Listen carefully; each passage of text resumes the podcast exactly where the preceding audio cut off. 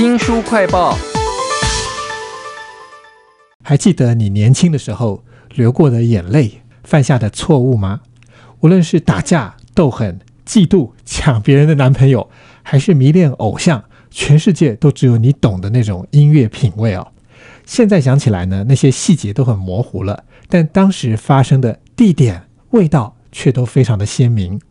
为您介绍一个小小的地方所发生的青春少年记事，书名叫做《师大公园地下社会》，请到了台湾推理作家协会理事长东阳。东阳您好，主持人好，各位听众大家好。我想讲到这种有青春味道的书啊，就会让我想到我们很红的一些电影，例如说我们一起追的女孩，或者是我的少女时代啊，会让我突然好像活在某一个地方，例如彰化，或者是重回到九零年代。那这本小说《师大公园地下社会》啊，它明明讲的是现代的事情，却让我有一点好像回到了青春期，有点无所事事，但是郁郁寡欢的感觉啊。一个人在烈日之下，没有人的公园里头游荡。我想每个人读了呢，应该会有不同的感觉。在这一本《师大公园地下社会》里头，你喜欢哪些场景？给你什么感受呢？我先回复一下主持人刚提到的这两部电影，哈，刚它刚好都是回忆美好青春的故事，所以呢，观众就跟叙事者一样，像走进了时光隧道，去重温，尤其是像学生时期那种的青涩美好。所以，像今天我们要谈的这本书《师大公园地下社会》，它反而就比较像是一个还没有脱离青春期的一个二十来岁青年，他绰号叫阿虎，从他的视角呢，去陈述几段二零一零年的前后。地点则是在台北的师大商圈，它是一个正在进行的故事。那刚提到说我喜欢的场景的话，诶，其实就显显示在这本书的书名上面，他讲师大公园，这会想到说我在学生时期念大学的时候，其实还常蛮常去的，去找同学啦，然后去逛那边的温罗丁的二手书店，然后还有漫画便利屋，甚至是那边的夜市。所以呢，像小说里面他虚构的一个在师大公园里头摆设的一个卖甜品的推车摊 哦，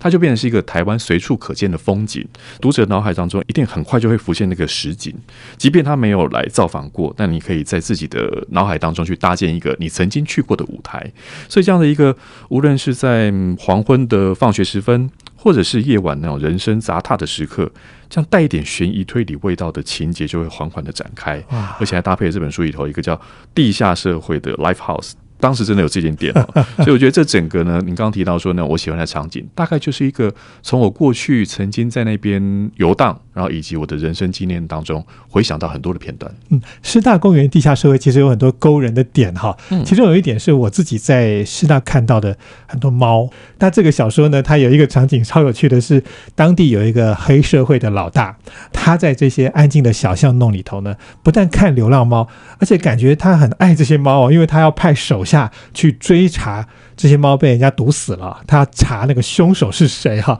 这段有人物有场景，非常有魅力。嗯，您提到刚好就是这本书当中的第一个故事，叫做哀民街，也是他开始吸引我的地方。师大附近巷弄里面这些流浪猫惨遭杀害之后，就关心这件事情的，竟然是管理夜市的这个当地角头哈，他名字叫做山瑞，好，那文瑞的那个瑞，他是一个算是黑道大哥。但如果我们没有特别提他的身份，刚讲这个黑道身份的话，他其实感觉上像是一个当地住了一辈子的和善老先生，因为他会请里头的主角去到他家里头吃好吃的，然后还甚至下厨煮饭。我们并不是要去崇拜黑道，但是你会有一种他是一个老派的，然后坚持自己的价值观去驾驭一群帮众。所以呢，他有一种特别的情怀。当他去爱护流浪动物，然后开始去关怀，他反而跑出一个很台湾味的推理情境哈。在一个宁静的文教区里头，本来就不会有突兀的残暴谋杀，可是这个血气方刚的青少年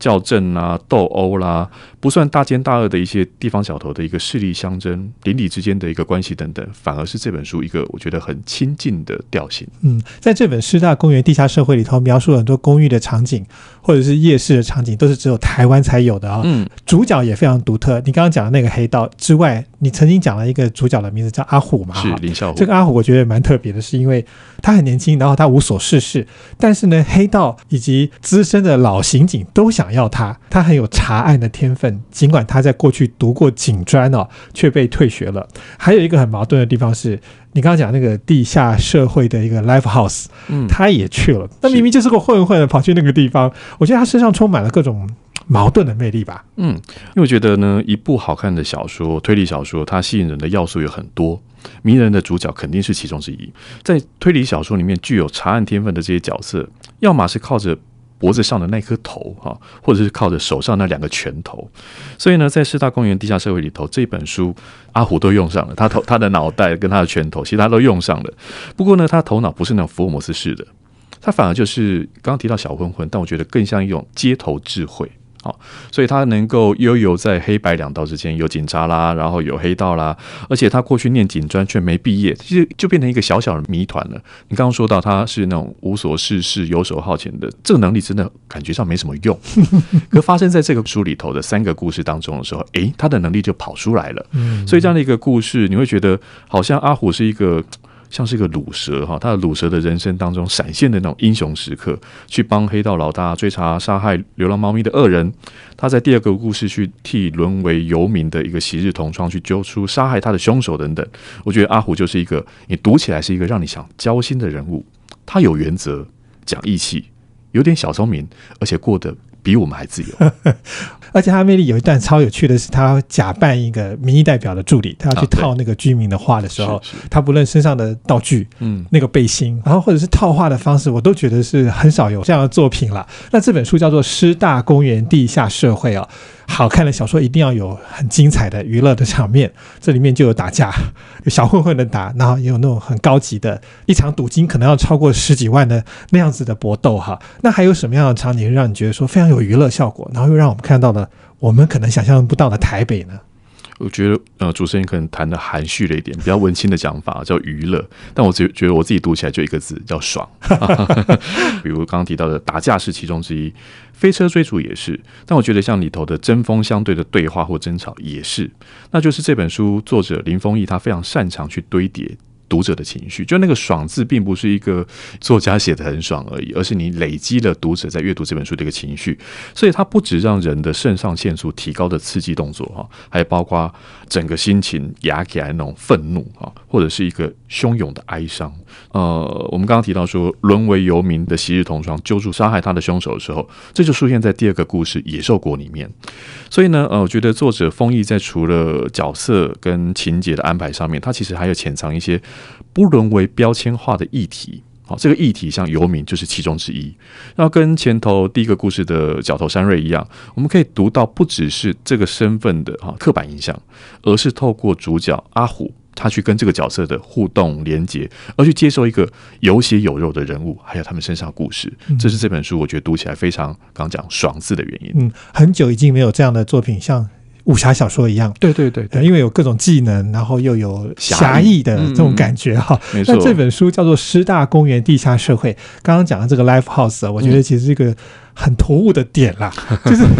这个小混混为什么会去一个听这种摇滚音乐的地方呢？其实，在真实的世界里头，这个地下社会的 Life House 后来真的倒掉了。嗯，然后我会觉得说，他好像想要带入一点消逝的，然后无法掌握的东西的感觉，是。可可能就跟主持人一开始有提到说那种青春的惆怅哈，会让你后悔的啦，会让你怀念的事情。所以呢，像这边的话，我觉得它一个很聚焦的，就放在一个曾经有过的这样一个地标——地下社会的 Life House，那是二十一世纪前后师大公园附近你不能不提的地标。但却也是台北这座城城市，它诸多文化消长的一个指标。现在已经那种 live house 已经变少了，风格也变不一样了。那也是作者，因为之前跟他谈过，所以作者他在蜗居在师大附近的青春岁月当中一个永恒的记忆。